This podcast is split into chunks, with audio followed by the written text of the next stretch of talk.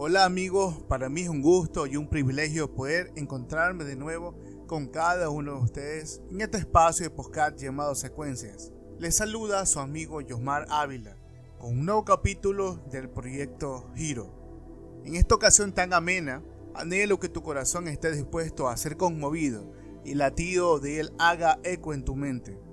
Sabes, suelo en ocasiones ver a personas cuestionándose el porqué de sus vidas, a veces ellos ven el reflejo de su presente en el diario vivir, sintiendo una total insatisfacción, aún teniéndolo todo, o tal vez poco.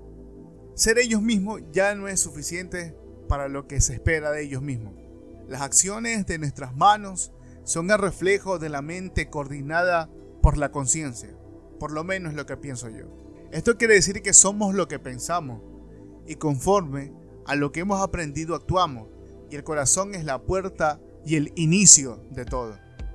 Para muchos, un tesoro invaluable es el éxito, el dinero, la influencia, el poder o incluso el amor. Pero para otro grupo tan selecto de imperfectos, es sencillamente invaluable el corazón. Hay una palabra en hebreo para referirse al corazón, y esa palabra es lev. Antiguamente se pensaba que el corazón era la fuente principal del intelecto, razonamiento, emociones y conciencia del ser humano, ya que no se contaba con la ciencia indicada en esa época para atribuir todo eso al cerebro. Esto nos da a conocer que la Biblia, la palabra de Dios, describe al corazón como el centro de todo aspecto de la existencia humana y que Dios ve cada aspecto del mismo, así como nosotros lo vemos. En Ezequiel capítulo 36, del 26 al 28, nos dice que el ser humano endurece su corazón, a tal punto que metafóricamente lo tiene como piedra dura y brusca, que es el reflejo de nuestro interior, dando a entender que Dios mismo escanea nuestra alma y conoce cómo está allí y desea que tengamos uno de carne, es decir, uno que pueda sentir.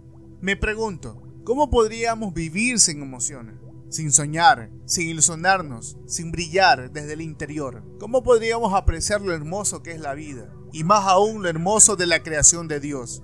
No podríamos conocer al Creador.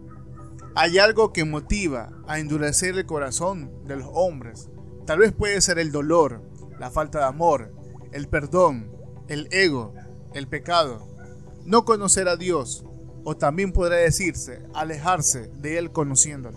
¿Cuál es la solución para poder tener un corazón de carne, uno que pueda sentir? Creo yo que si hoy mismo tú decides a volver a amar, a soñar y pensar de manera clara, estás a tiempo, porque lo único que debes hacer es cambiar de vida y cambiar esa forma de pensar dejando que Dios gobierne soberanamente tu interior.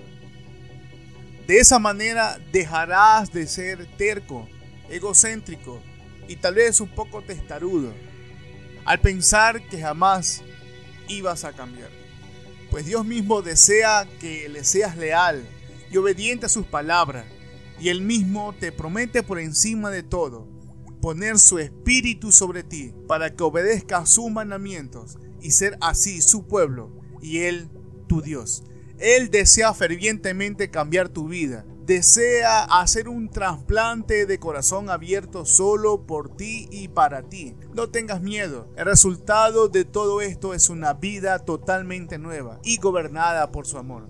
Para mí ha sido un gusto poder dirigirme a ustedes en esta ocasión y hablarles desde mi propio corazón. Deseo que tu vida tenga un sentido y así conozcas el verdadero amor que es Dios. Se despide su amigo y compañero Josmar Ávila. Nos vemos en una próxima sesión de secuencias. Bendiciones para todos ustedes.